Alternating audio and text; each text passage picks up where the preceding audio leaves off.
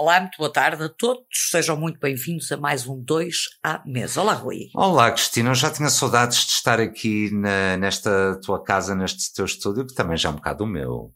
Sim, obviamente que é nosso. Já, já, já, já me sinto, já me sentia antes. Mi casa e mi estúdio, és tu casa e mi estúdio. É tu estúdio. já estava a ficar sem o estúdio, eu já viste. Incrível. E então, Cristininha, conta-me lá, durante estes 15 dias. Estive a preparar uh, o programa? Exatamente, e então, foi, foi porreiro? Foi, foi ótimo, Rui, foi maravilhoso. Mas eu gostava de saber outra coisa. Tu, tu, voltaste às aulas presenciais. É verdade, voltei ao contacto humano, àquilo que tanta falta faz nas aulas, que é, que é este contacto direto com as crianças, eh, perceber os problemas delas, sentir os problemas delas, vivenciar tudo isto. Eu acho que é importantíssimo na educação. Uh, acho que nunca vai funcionar o ensino à distância. Faltará sempre o lado humano da questão. É verdade. E por falar nisso, uh, e, nós falámos outro dia que temos até com alguma urgência de, de convidar alguém ligado à educação para, para vir falar exatamente sobre Já falei sobre com esta convidada. Já? Já falei Pronto, hoje, será uma das nossas o trabalho de casa próximas todo. convidadas, exatamente. Incrível. Olha, o meu convidado de hoje é um convidado muito, muito especial. Uh, eu já tive o privilégio de poder tocar algumas músicas dele e, nomeadamente, ter sido elogiada pela família dele de uma versão que, que fizemos do Libertango. Eu refiro-me a Astor Piazzolla. Que maravilha. Astor Piazzolla, como toda a gente sabe, era um dos grandes músicos e compositores argentinos. Uh, ele nasceu no Mar del Plata e aos nove anos o seu pai deu-lhe um bandoneon. O que é que é isso? Um bandoneon é um instrumentozinho que parece um acordeão, mas, mas não mas é. diz outra vez? Bandoneon. Bandoneon? Sim, bandoneon. Porra. Sim. Já conhecias, obviamente. Ah, imenso. Imenso. Não, não conhecia Tu até já tocaste bandoneon. Ui, mas eu a dormir. Sim, claro, claro. Nem sei se foi com o Piazzolla. Não, foi, foi, foi com todos. Sabes que eu não sou esquisito. E de facto, o nosso querido Piazzolla, a uma altura da sua vida em que decide, decide afastar-se do, do tango mais convencional, depois sentiu necessidade de evoluir a nível musical. E ele teve excelentes professores, mas ganha uma bolsa e vai para, estudar para Paris. E é em Paris que, que tem uma, uma professora que lhe diz, ele vai estudar piano, e ela é completamente eh, influenciado por, por Bach, mas sobretudo por Stravinsky, isso nota-se imenso na obra de Piazzolla. Adoro Stravinsky. E por uh, cold jazz. E portanto o Piazzolla, a professora dele de piano manda novamente para a Argentina e o Piazzolla, digamos que revoluciona o tango. Uh, tango esse que na altura os mais puristas consideravam que aquilo era uma, era uma afronta porque efetivamente os timbres eram diferentes, ele introduz alguns instrumentos, nomeadamente a, a própria guitarra no, no, no, no tango, e a, mesma, e a própria forma de tocar uh, bandoneon deixa de ser aquela, aquele lado convencional de tocar sentado e toca de pé. Uh, Oh, pai, eu, desculpa, eu vou pedir para voltares a repetir o nome que eu adoro ouvir-te dizer isso. bandoneon. Ai, que bom. Mas continua, Queres continua. que diga novamente bandoneon? Não, não, não, já, já bastou, bastou. Já? Está ótimo. Ok. E acordeão? Acordeão já, já, já não gosto tanto de ouvir, estou habituadíssimo a ouvir acordeão, acordeão. não é? Mas bandoneon não. Ah, é incrível. É incrível. Eu hei de te oferecer um bandoneon de plástico. Bom, dizia eu que quando ele vai, então, regressa novamente à Argentina e apresenta uma nova forma de, de- do tango, de tocar tango, com novos arranjos, arranjos muito arrojados e timbres muito pouco habituais. A comunidade de, de- de tangueira, digamos assim, ah, acha tudo aquilo uma grande afronta e, e o Piazzolla decide então chamar ao, ao novo tango dele, chama-lhe música popular contemporânea de cidade, da cidade de Buenos Aires, que eu acho uma coisa absolutamente extraordinária. Pá, é esta necessidade de explicar tudo às pessoas que não compreendem, não é? É, exatamente.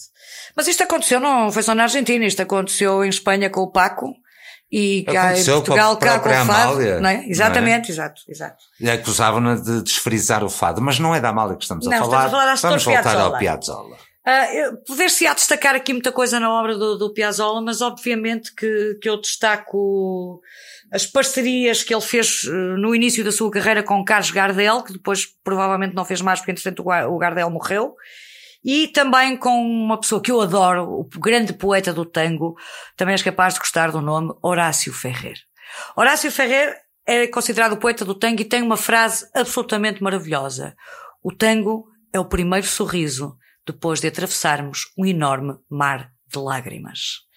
E é com hum. este senhor que de facto Piazzolla se junta e que faz a célebre ópera tango Maria de Buenos Aires, que é assim que nós vamos fechar o, o, nosso programa, não já, mas com uma brilhante interpretação da Milva, que era, a, digamos, a diva do, do Piazzolla e do Horácio Ferreira, e é com isso que vamos fechar, com a Milva a cantar a Maria de Buenos Aires. Para já, para já, eu vou tocar Libertango da Astor Piazzolla. Olha, eu antes de tu tocares, eu gostava de fazer uma proposta, porque gostava de, de juntar o Libertango, a tua interpretação do Libertango, com o, um poema do, do convidado que eu trago hoje. E por isso, se calhar, aproveitava para, muito resumidamente, uh, vos falar dele. Quem é o teu convidado? Primeiro, eu vou dizer que nasceu em 1961 no Porto e vive em Gaia. Publicou os seus primeiros textos na revista Pé de Cabra, uh, onde era Célio Lopes, enquanto escritor de prosa, e João habitualmente na poesia. Quando acabou esta revista em 92, acabou também o prosador Célio Lopes. Entretanto, em 95, ele publica os seus primeiros dois livros de poesia, Os Sons Parados e Agradecemos. E o último foi em 2016, entretanto houve outros pelo meio, mas isso as pessoas também têm que procurar um bocadinho e vão ver que não se vão arrepender. Mas estava a dizer, publicou o último livro em 2016, chamado Poemas Físicos da Frente para a Retaguarda na Curva Interior da Estrada. Walter Ugumem diz que o jeito de habitualmente é muito específico, produz um efeito quase mal educado, um impropério ou modo de se marimbar que fere os poemas na sua rama mais lírica, por vezes meio romântica, a prometer desfechos bem comportados que nem sempre se consumam. Diz outra vez, impropério. Impropério. Ai, adorei mais uma vez. Impropério. Mas agora vais ter que dizer o outro. Bandoneon. Ai, que impropério. bem, e como uh, o Walter Ugumem disse, e bem, uh, para rimar, uh, vamos ver se este poema que eu trago e que vou-te pedir para juntar à tua interpretação do Libertango, se promete um desfecho bem comportado ou não. Vamos a isso então. Libertango, Astor Piazzolla e... Apocalipse, de João, habitualmente.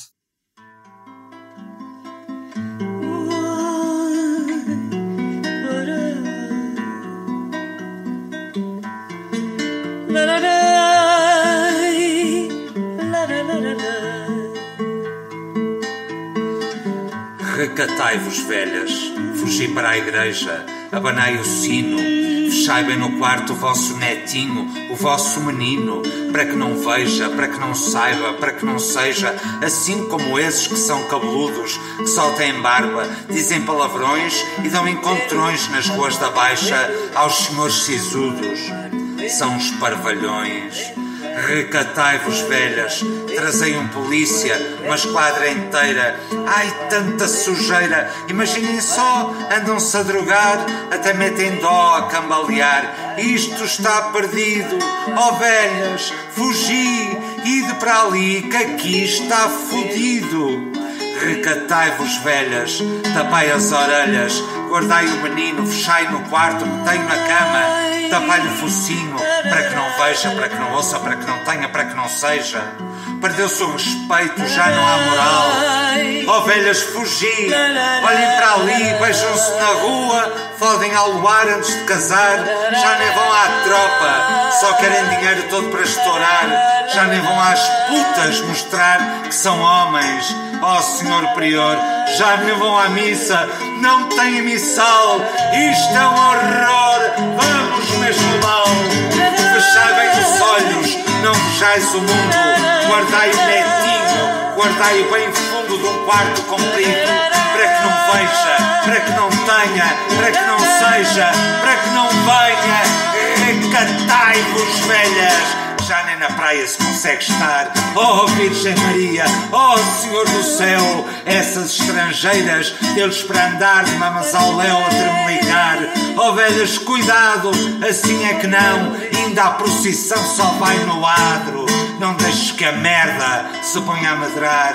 Gritai pelas ruas, falai para os jornais. Morra a juventude, fina desvergonha. Chamemos quem põe estes animais com a corda rente. Ó oh, velhas, chamai o presidente.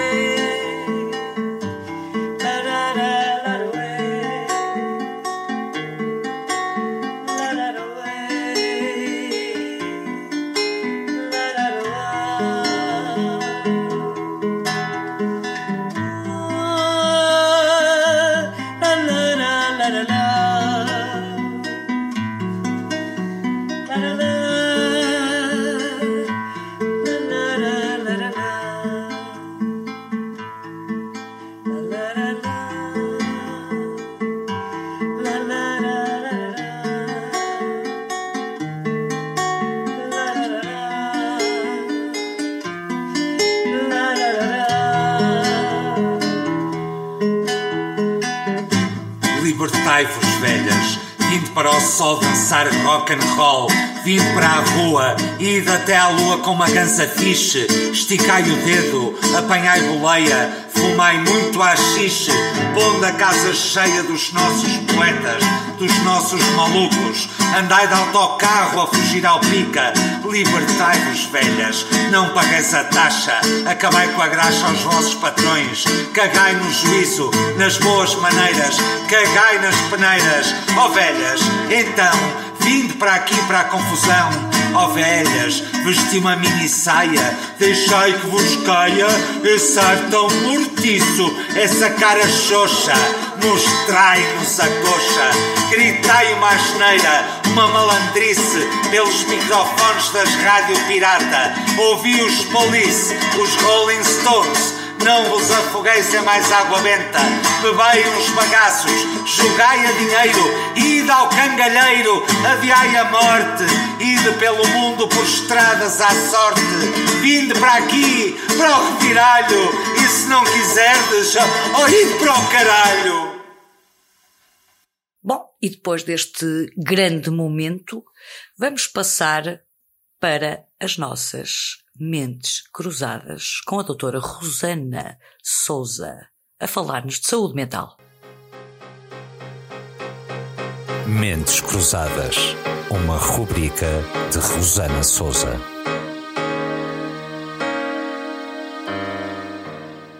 Olá, espero que esteja a cuidar da sua saúde mental. Hoje venho falar sobre ataques de pânico mas antes de passarmos à sintomatologia do, dos ataques de pânico, eu gostaria de lhe dar aqui uma dica, uma sugestão, um exercício para poder evitar ter uma crise de ansiedade, ou seja, para todos os dias cuidar dos seus sintomas ansiosos.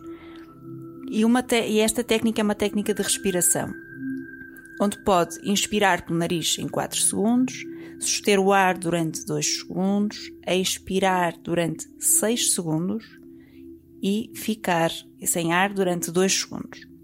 Aliando este exercício, ao mesmo tempo, enquanto inspira, imagina que o ar que entra é, tem uma cor suave e o ar que sai tem uma cor mais pesada. Ao fazer estes dois exercícios em simultâneo, está a ativar áreas diferentes do seu cérebro que impedem que o fluxo de pensamentos entre. Ou seja, se, se em algum momento surgir algum pensamento, para continuar a fazer o exercício tem que o eliminar. Este exercício ajuda a que baixa atividade elétrica da pele, baixa taxa cardíaca, baixa ativação sudorípara. E, portanto, automaticamente todo o seu corpo relaxa. Relativamente aos ataques de pânico, eles derivam de uma sintomatologia ansiosa, não é? De uma perturbação de ansiedade. Eles consistem num episódio súbito de medo intenso, incontrolado e sem uma razão aparente, sem uma causa. Existem aqui alguns sintomas que, que, que são comuns do ataque de pânico a taquicardia, a transpiração, os tremores, a falta de ar, a pressão do peito. Relativamente à terapia, a terapia medicamentosa é utilizada, no entanto, há estudos que têm demonstrado que essa terapia não, nem sempre é eficaz e a psicoterapia tem-se revelado a forma, o método mais eficaz para tratar ataques de pânico. Na Clínica de Saúde Mental ICOA, aquilo que nós fazemos, através das técnicas de hipnose, de psicologia, de programação neurolinguística e de EMDR, irmos à origem, irmos à causa emocional e depois ressignificar as experiências traumáticas que condicionam a pessoa no seu dia a dia. Se tiver alguma dúvida, pode-me contatar através da Clínica de Saúde Mental ICOA ou em icoa.pt, Cuide-se e até breve. Depois uh, desta nossa rúbrica de saúde mental, nada melhor do que o nosso momento de humor com o Flash do Bairro. Flash do Bairro Tragicomédia da vida real.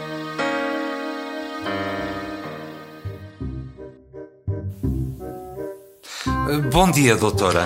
Bom dia, senhora. Uh, pavão. Como assim, pavão? Assim mesmo, com P-A-V-A com tilde O, pavão. Senhor pavão. Eu mesmo. E o que o traz por cá? Queixa-se de quê? Olha, nem sei por onde começar. Comece pelo início, jovem. Ok. Era uma vez, há muito, muito tempo, era eu, uma criança. Se calhar é melhor avançar. Eu? Mas até estou tão bem aqui sentado. Digo para a marquesa. Era o que mais faltava. Deixa a senhora em paz, que é de outro assunto que lhe venho falar. Dores de barriga? Ah, isso foi ontem ontem foi do grão de bico. Então vá direto ao assunto. Olha, preciso que me prescreva aqui umas coisinhas. Umas coisinhas? E me faça um branqueamento. Mas é da boca que se queixa? Nada disso. É da justiça. Da justiça? Andam a adiar as prescrições nos tribunais. Oh diabo, isso é capaz de dar prisão. Prisão? De ventre. Ah, ah, e o que me propõe, doutora? Eu não posso ver a prisão assim tão perto. Um laxante, dois comprimidos de doce alívio. E isso resulta? Resulta, pois. É o que fazem todos. E o que é que me acontece então, doutora? O óbvio, se é pavão. Caga literalmente nas prescrições. E depois do momento do grande. Não é? Já dizia o Sócrates, só sei que nada sei. e depois deste momento do disparate, que, que nos sabe sempre tão bem ouvir. Uh, Deixa-me dizer que a maior, uh, a maior parte não. Quem faz os textos para o Flash do Bairro é o nosso queridíssimo Rui de Noronha Osório, que está aqui ao meu lado. Mas não exclusivamente, porque vamos ter novidades da nossa querida Cristina Bacelar. Vamos? Vamos. Ah, ok. Estás a escrever, que eu já vi, não inventes. Sim, sim. Sim, sim. Não é fácil, digo já que não é fácil uh, escrever estas curtas uh, histórias uh, com humor. E de facto, aliás, o Rui é um poeta fantástico, é um escritor fantástico, escreves muitíssimo bem. E que só mostra que como tens, como tem o meu, band, meu bandoneon, como tens. tens esta, esta facilidade, digamos assim, de escrita. És uma pessoa inteligente e isso nota-se até no humor. Sabes que, que, que eu noto que as pessoas são inteligentes também através do humor. Que é preciso ser-se inteligente para, para ter sentido do humor. Não digo amor brejeiro, mas esse nós também. Eu também gosto. Ah, esse também faz, acho, falta, faz, falta, faz, faz falta. Bom, mas depois de, do nosso Flash do Bairro, uh, vamos então ao nosso convidado de hoje.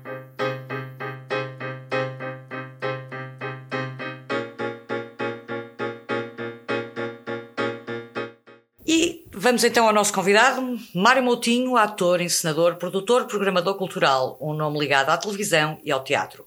Foi diretor artístico do FITEI, foi também um dos fundadores do Teatro de Marionetas do Porto, colaborou com diversas companhias de teatro e conhecido do grande ecrã da televisão, adoro dizer esta frase, Rui, conhecido do grande público pela participação na série Os Andrades. Querido Mário, muito obrigada por teres aceito o nosso convite para estar aqui hoje a conversar um bocadinho connosco. O tempo é escasso e os assuntos são intermináveis, mas começo por te perguntar: 74 anos, do Porto, ator, ativista e um olhar sempre crítico e atento sobre a sociedade. Como é que estes olhos no presente olham a cultura e o espetáculo num futuro próximo?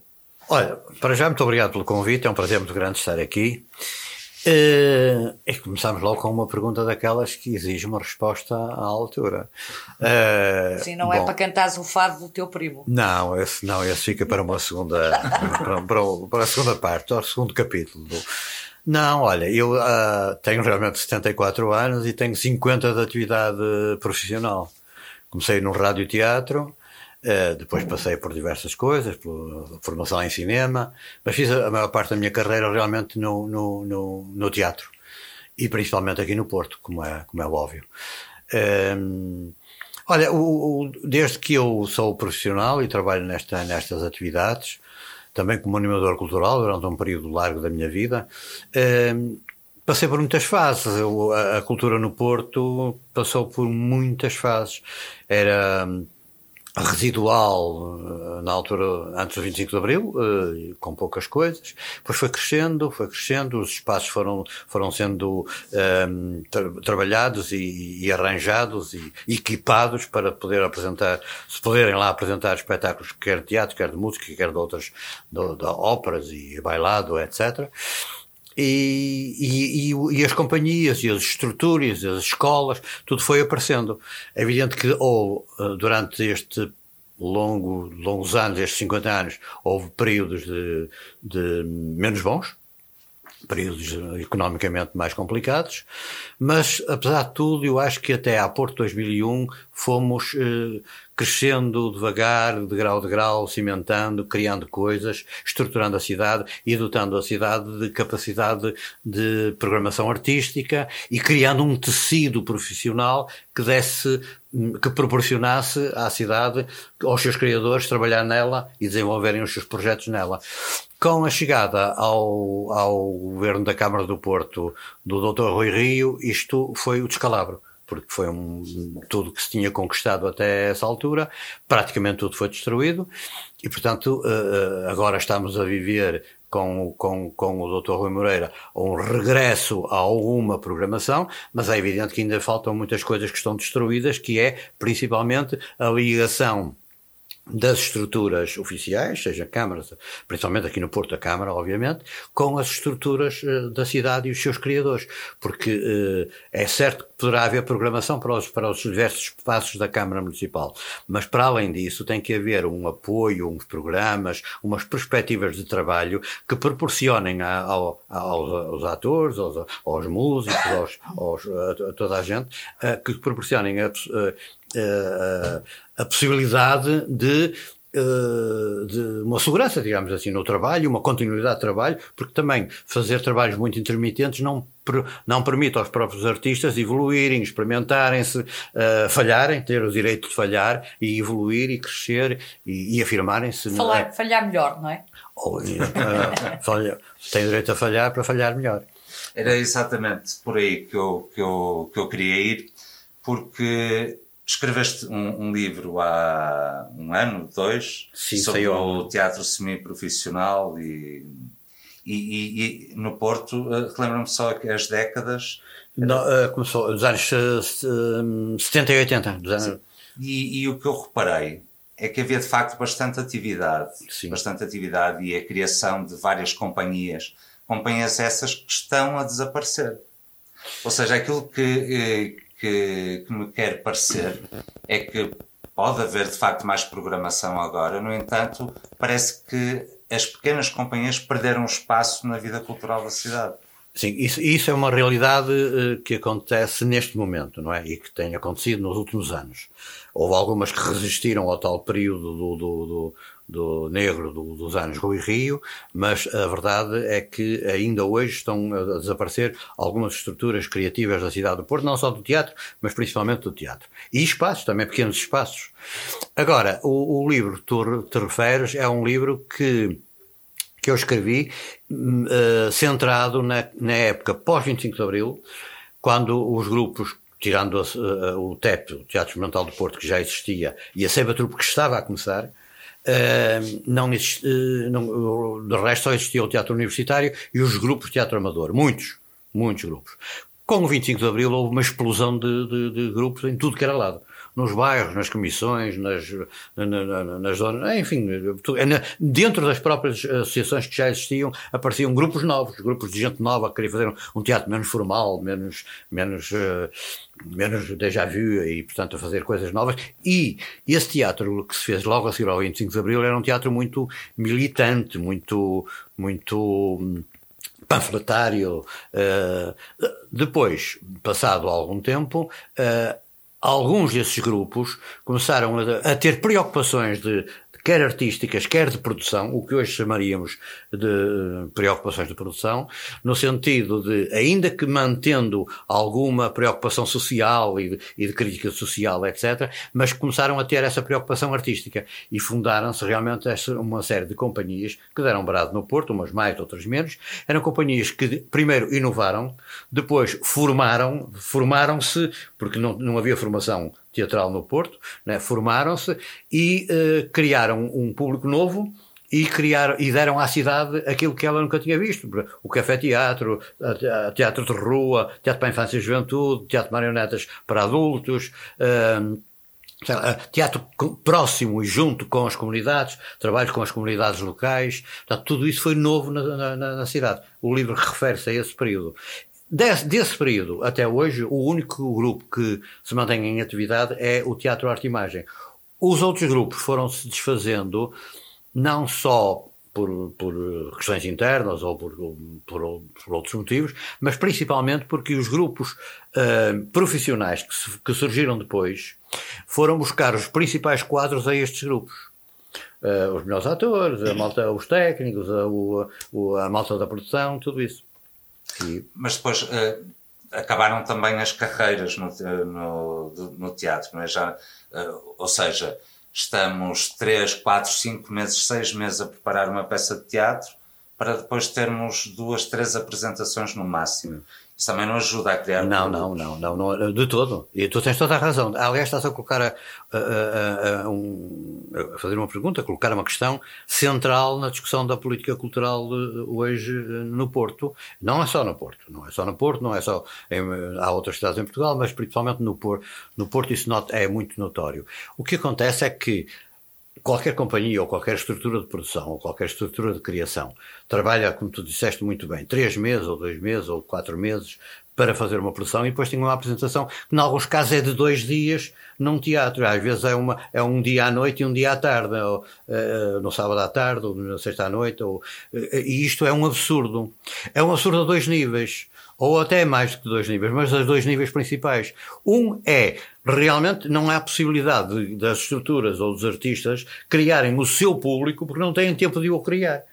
Fazem uma apresentação que normalmente é para o público mais próximo, mais conhecido, mais amigo, uh, mais habitué das estreias e depois fazem um segundo e não há uma corrente de público. Não se cria um público específico para cada um dos grupos, porque cada um destes grupos que te falei há pouco, do, do, do, do dos anos 70, uh, eh, tinham o seu público específico. Havia realmente uma franja de público que ia a todo lado, não é? Mas há depois, porque os projetos eram diferentes.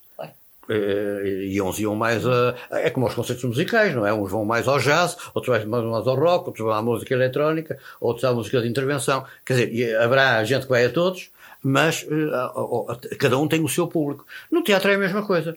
Portanto, este é o primeiro aspecto. Não há criação de, de, de, de públicos. E por outro lado, é um absurdo do ponto de vista económico, porque se investe durante X meses, num cenário em pagamento, pagamento aos atores, pagamento aos técnicos, construção, transportes uh, uh, e, e, aos diversos criativos, a quem faz a música, quem, uh, ao desenho de luz, de tudo isso, e depois é um investimento do, público, porque são apoios públicos que, que, estes grupos têm, não é? E depois isto, isto é apresentado para um total de 100 pessoas ou, ou 200 pessoas. Não faz sentido. Isto não faz sentido nenhum, em parte nenhuma do mundo. E, e então, a Cristina disse muito bem, ator, ativista, e, e, estas duas coisas fazem com que sejas uma pessoa, de facto, com um olhar bastante atento uh, e crítico à, à sociedade. O que é que preciso fazer para salvar o teatro? Olha, continuar a nadar, como eu digo no, como eu digo no final da peça, o Little Bee quando, quando uma, uma das atrizes pergunta, fazendo papel de jornalista, pergunta mais ou menos isso: o que é que podemos fazer para salvar o teatro? Não, é nós. Uh, uh, temos que ser nós, temos que ser nós a, a, a, a lutar por, por, por, por aquilo que achamos que é importante. Uh, trabalhámos durante muitos anos pela dignificação das nossas carreiras profissionais e isso, de certo modo, foi-se conseguindo. Também não está a luta, toda, não está toda ganha, mas foram-se conseguindo passo a passo. E agora uh, nós precisamos de continuar a, a lutar por, pela, pela, importância que a atividade cultural e artística tem na, na, para o ser humano. E, portanto, enquanto nós não percebermos, é evidente que, que, que os que os poderes percebem mal isto, percebem de uma outra forma, percebem do lado da montra, do bonito, do, da exposição, Uh, não percebem do, do, ponto de vista da qualidade de vida das pessoas, do, da importância humana, do enriquecimento humano que, e das sociedades que está na criação teatral, na criação artística, na música e tudo isto, não é? E portanto fica só pela programação que é faz a montra. E isto é que é, é, é o que se nota mais. Havia um. um Deixa-me contar-te uma história. Eu sou contador de histórias, estou sempre a contar histórias. Havia um, um, um diretor brasileiro com quem eu trabalhei, que me dizia, com o seu brasileiro muito, muito curioso, dizia, uh, o seu sotaque brasileiro era o que eu queria dizer, uh, dizia, uh, Mário, você para apresentar um projeto a um cara que está numa, no poder, em qualquer sítio, você só tem um probleminha, um probleminha. É o cara perceber o que é que você está falando. é verdade, é verdade. E outra das coisas que eu, que eu gostava de perguntar era quando, quando falamos em teatro, no espetáculo, pensamos nos atores, nos artistas, no, nos técnicos, uh, nos produtores, mas no caso do teatro, ouve-se muito pouco falar de, dos dramaturgos.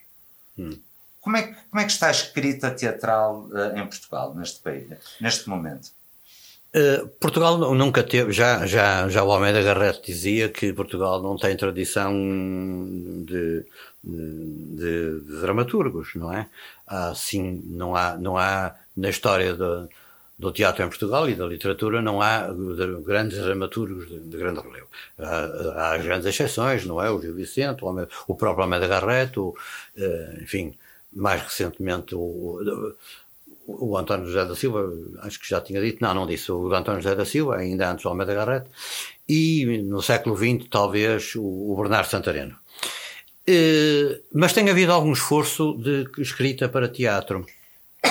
O que me parece que é muito importante na escrita teatral é uh, um, a escrita, os, os, escritores, digamos assim, os, os autores uh, aquelas pessoas que se, vocacionadas para a escrita deveriam fazer, trabalhar junto do, do, do, dos ensinadores e, e, dos, e, dos, e dos criadores de espetáculos teatrais, porque só assim poderão fazer evoluir a sua própria escrita para para aquilo que antigamente se chamava a carpintaria teatral e que hoje não, não faz sentido dizer, mas não, não consigo expressar de outra maneira. Portanto, as experiências. E, e, se nós virmos um, um pouco também a história do, dos grandes dramaturgos da história do teatro mundial, os grandes dramaturgos foram sempre pessoas ligadas ao teatro, não é? Uhum. Shakespeare, Molière, por aí, por aí fora. É, até recentemente, não é? Eh, até o século XX. O que, o que acontece é que atual, acho que atualmente estão a chegar à escrita teatral alguns dos autores portugueses, das pessoas que melhor escrevem em Portugal. Agora falta, o que é que falta? Falta também aqui haver uma, uma articulação mais permanente e mais, mais uh, firme, mais segura porque as companhias também, como estão muito subfinanciadas, também não têm hipótese de ter, digamos assim, um, um dramaturgo residente durante, durante um período, uh, ou, ou, fazer convites permanentes a, a, a, dramaturgos diversos. Portanto, quer dizer, é, mas eu acho que uh, nesse aspecto, apesar de tudo, não estamos num mau caminho. Há muita gente a chamar, por exemplo, o Walter Ugumai já está a escrever para teatro, o, o, o Gonçalo M. Tavares está a escrever para teatro, há, há, poetas que foram chamados a escrever para teatro, e estas experiências são, e, e, podem nem sempre resultar, mas são sim. muito positivas. E vemos até jovens como o Miquel Oliveira ou Tiago Correia também, com, com, com textos até bastante interessantes. Exatamente.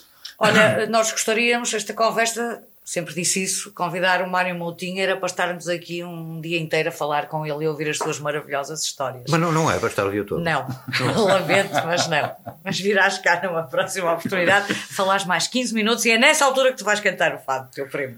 Uh, isso aí é um Ah, problema. Eu acho que nós devemos contar o que é que isto é a história do fado do primo, não é? Porque já repeti duas vezes e as pessoas não sabem o que é que estamos a falar, mas vamos deixar esse suspense também. Também é bonito. O primo É- Joaquim, O primo para Joaquim. já fica no Olha, backstage. infelizmente chegamos ao fim, havia mais perguntas efetivamente para te fazer. hum, Quer dizer que eu me estendi nas respostas. Não, não, até estiveste muito bem. Estiveste muito bem. Surpreendeste-me hoje. Está bem. Ah, que mensagem é que tu gostarias de deixar a- às- a- aos jovens que neste momento estudam teatro? É complicado, não é?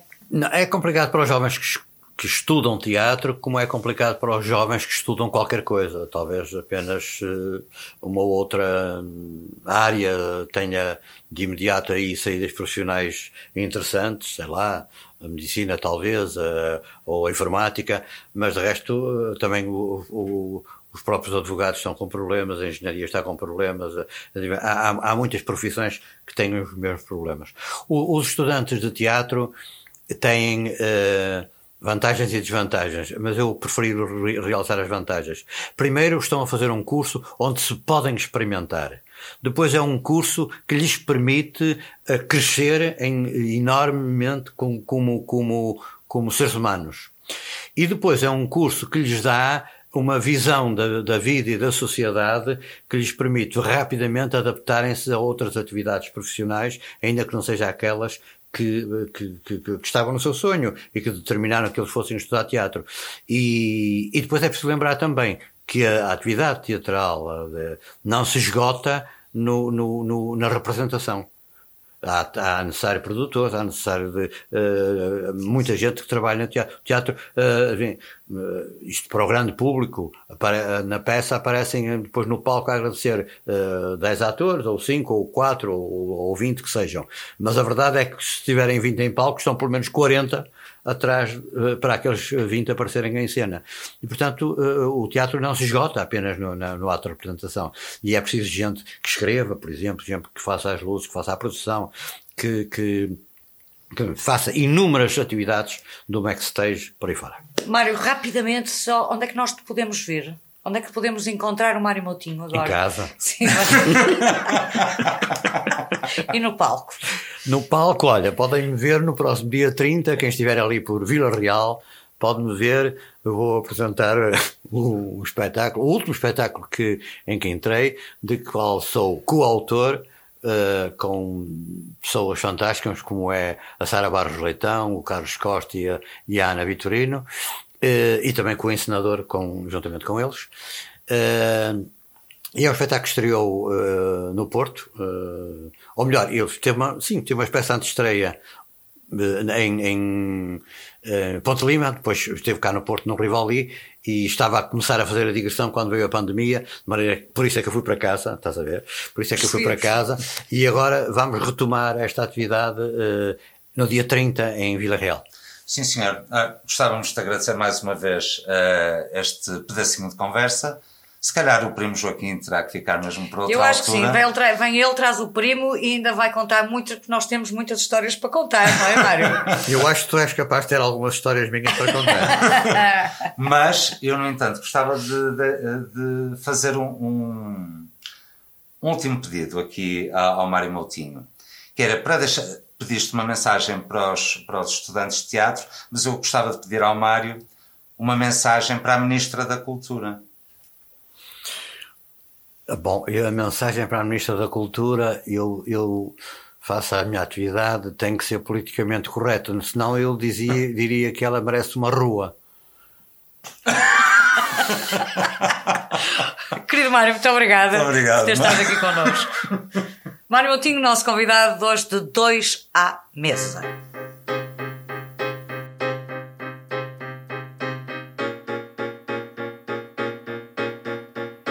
E pronto, e chegamos ao fim do nosso programa.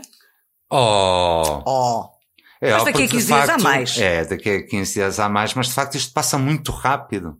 pois passa, é verdade, sim. E esta conversa com Mário Moutinho. Foi eh, interessantíssima. Depois do, do, do nome da, da rua, eh, ou melhor, da rua com o nome da ministra, eh, isto dava uma conversa, pelo Isto- menos, para mais, para mais isto- uns dias. Acho que isto foi cerejinha em cima do bolo mesmo, não É foi? verdade, é Foi este- verdade. Esta última do, do nosso queridíssimo Mário Motinho. E vamos terminar, terminar, tal como prometi, da melhor forma, vamos terminar com a Milva, a diva da Astor Piazzolla, Horácio Ferré. E vamos terminar com... María tengo, María del Arrabal, María noche, María pasión fatal. Até breve. Até breve.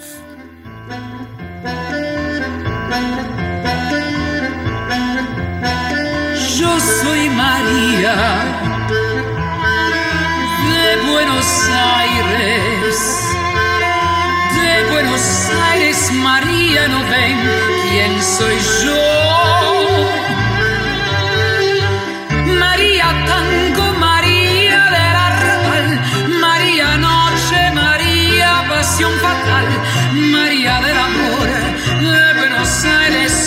Yo